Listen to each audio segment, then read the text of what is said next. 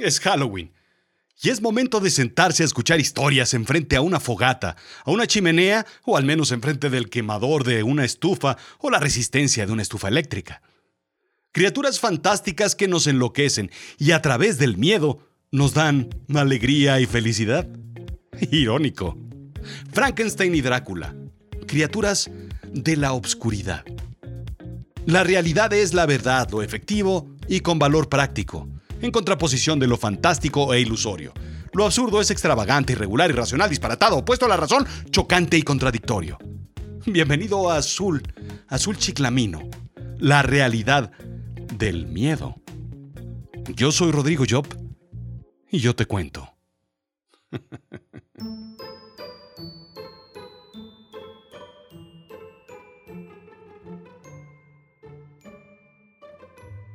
La reunión de la oscuridad de este año se llevará a cabo alrededor del fuego. Ninguna criatura viva está invitada al festejo de los muertos, a menos de que quiera, por decisión propia, dejar su misma existencia a las afueras del círculo espectral que tan amablemente ha creado el enlazador de mundos. Conjuros y pases mágicos son llevados a cabo para abrir portales y conectar dimensionalmente el más allá con el más acá. Y así, criaturas obscuras, sombras largas que se deslizan en el aire, llegan curiosamente no para espantar, sino para disfrutar de esta única velada en el año que les permite tener el contacto natural con este mundo. Las lápidas del cementerio cercano se retuercen para que vaporosos y níveos halos y nimbos se filtren por la piedra sin tener que buscar ranuras o aperturas de la cripta para salir.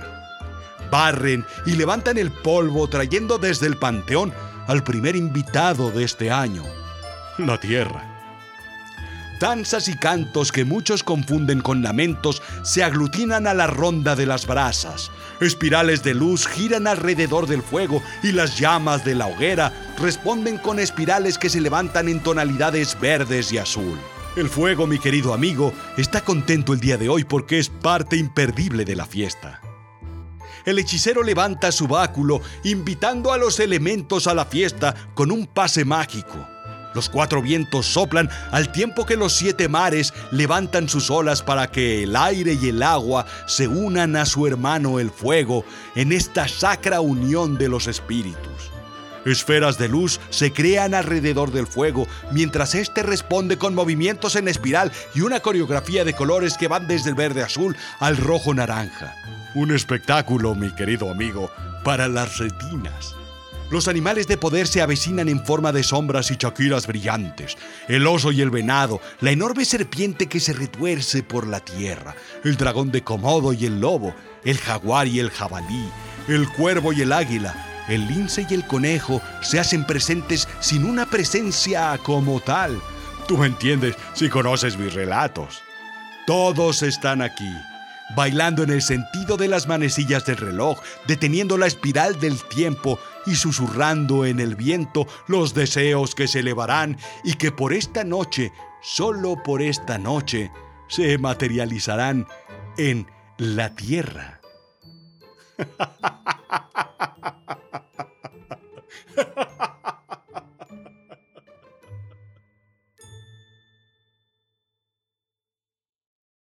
Este episodio no podría empezar de otra manera. El 2020 se ganó un sitio especial en la historia de la humanidad. Si bien este es el año de la distancia y de la soledad, del aislamiento y de las puertas cerradas, 1816 fue denominado el año sin verano. También se le llamó el año de la pobreza y mi favorito, el año que nunca fue. Anormalidades climáticas hicieron que la temperatura global decreciera y las temperaturas de Europa habían sido las más bajas desde 1766.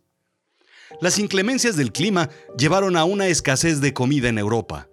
La causa fue la erupción del monte Tambora en las Indias Occidentales danesas, hoy Indonesia, indica The Independent. Ese año, en Lago Ginebra, Suiza, Lord Byron, Percy Bysshe Shelley, su esposa, Mary, y un médico, John Polidori, disfrutaban de una noche oscura leyendo cuentos de fantasmas. Byron propuso un reto, Cada uno escribiría su propio cuento de fantasmas y votarían por el ganador. Mary basó su historia en sus sueños. Mis sueños me pertenecen. No se los cuento a nadie. Son mi refugio cuando me molestan. A Byron le pareció un cuento fantástico para una niña de 18 años. Mary Shelley decidió transformar su cuento en una novela y en 1818, dos años más tarde, lo publicó.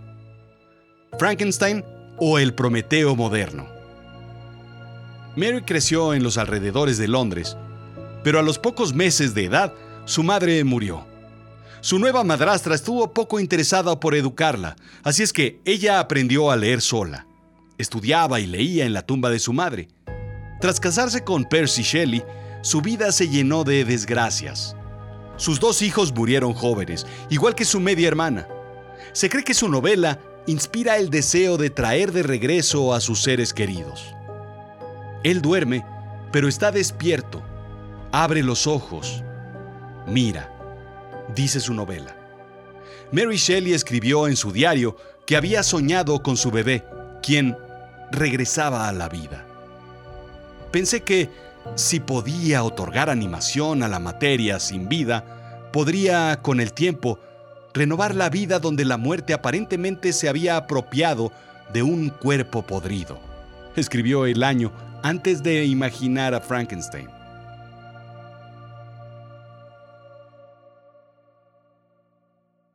La historia la conocemos todos.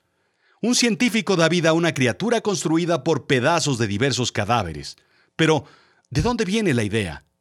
Se dice que su padre había sido amigo de Humphrey Davy, quien junto con William Nicholson descubrió la electrólisis, una técnica para disparar reacciones químicas usando electricidad indica Science Magazine.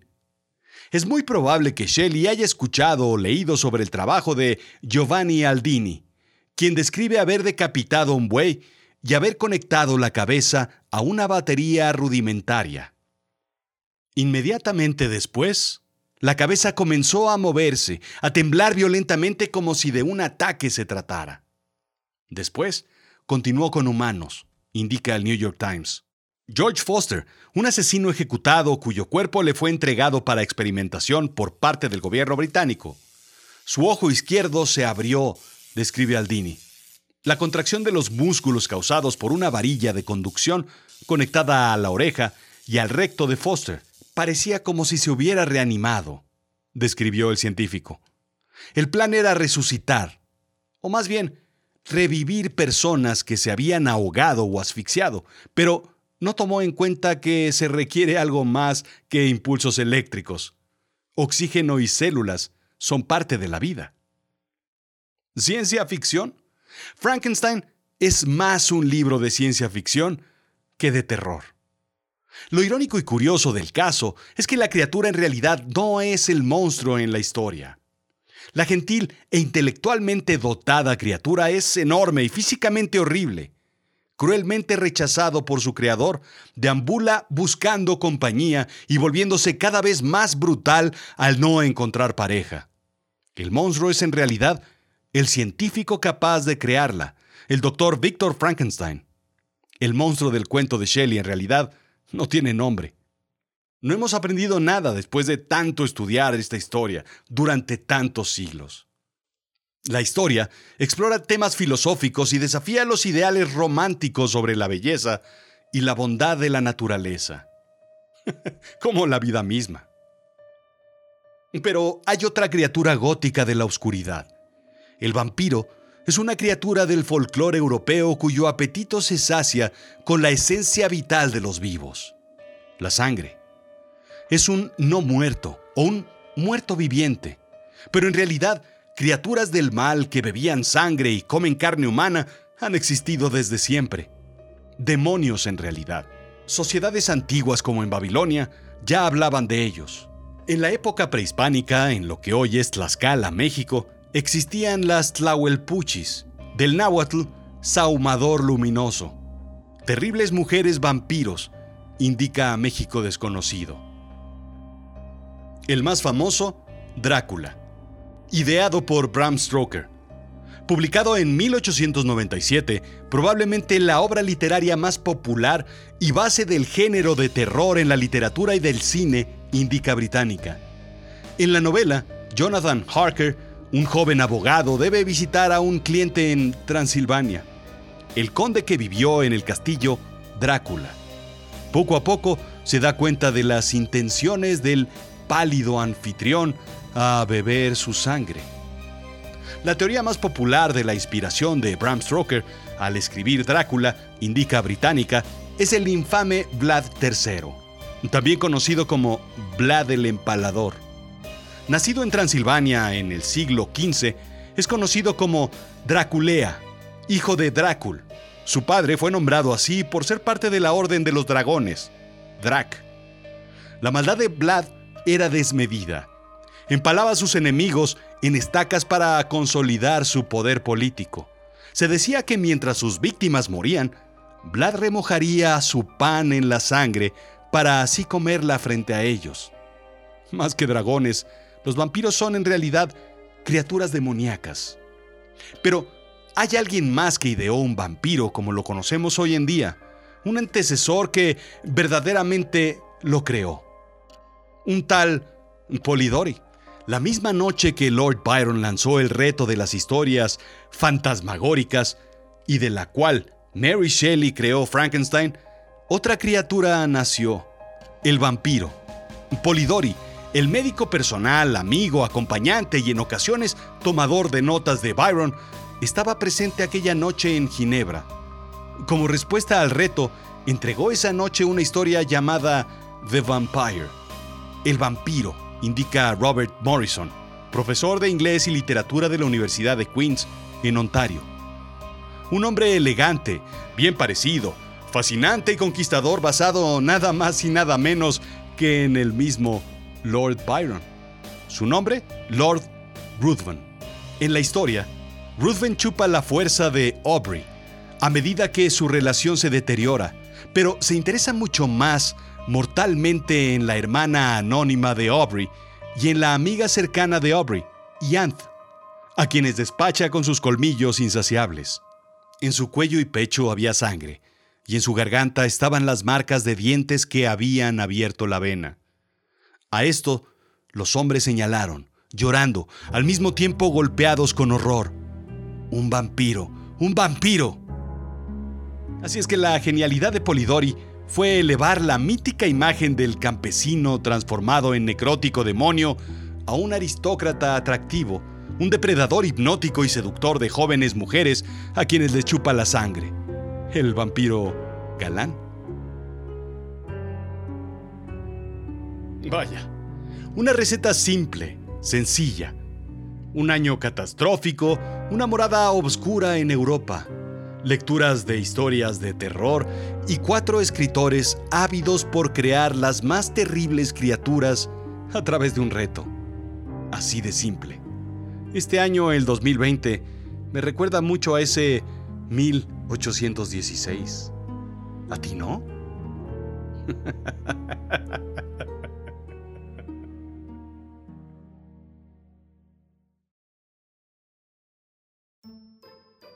Los vivos, criaturas fantásticas y fascinantes.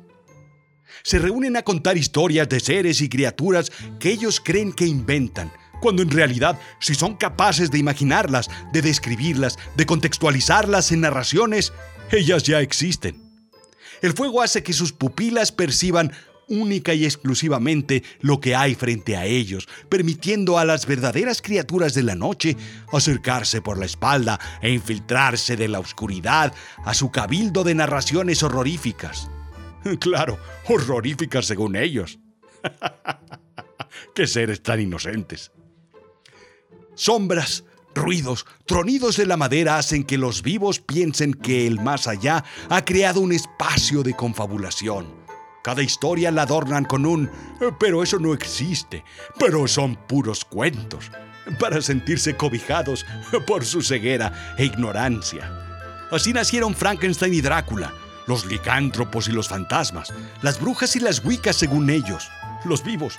Están en los relatos porque son parte de la realidad Las oscuras sombras siembran personajes e historias en sus mentes y los vivos creen que las han ideado.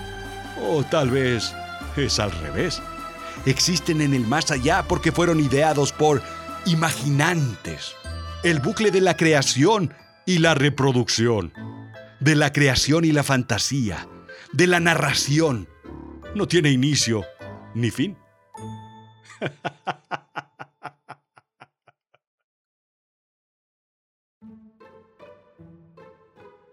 Esto fue Azul Chiclamino, la realidad de lo absurdo. ¿Te quedaste con dudas? ¿Quieres saber más? Visita azulchiclamino.com y encuentra en la sección de blog el transcript de los episodios. Sigue a Rodrigo Job en Twitter, Instagram, Facebook y ahora sobre todo en YouTube. Recomienda Azul Chiclamino a tus conocidos, a tus enemigos, a los de aquí y a los del más allá. Recuerda que estamos en iTunes, Apple Podcast, Spotify, SoundCloud y todas las plataformas de podcasting.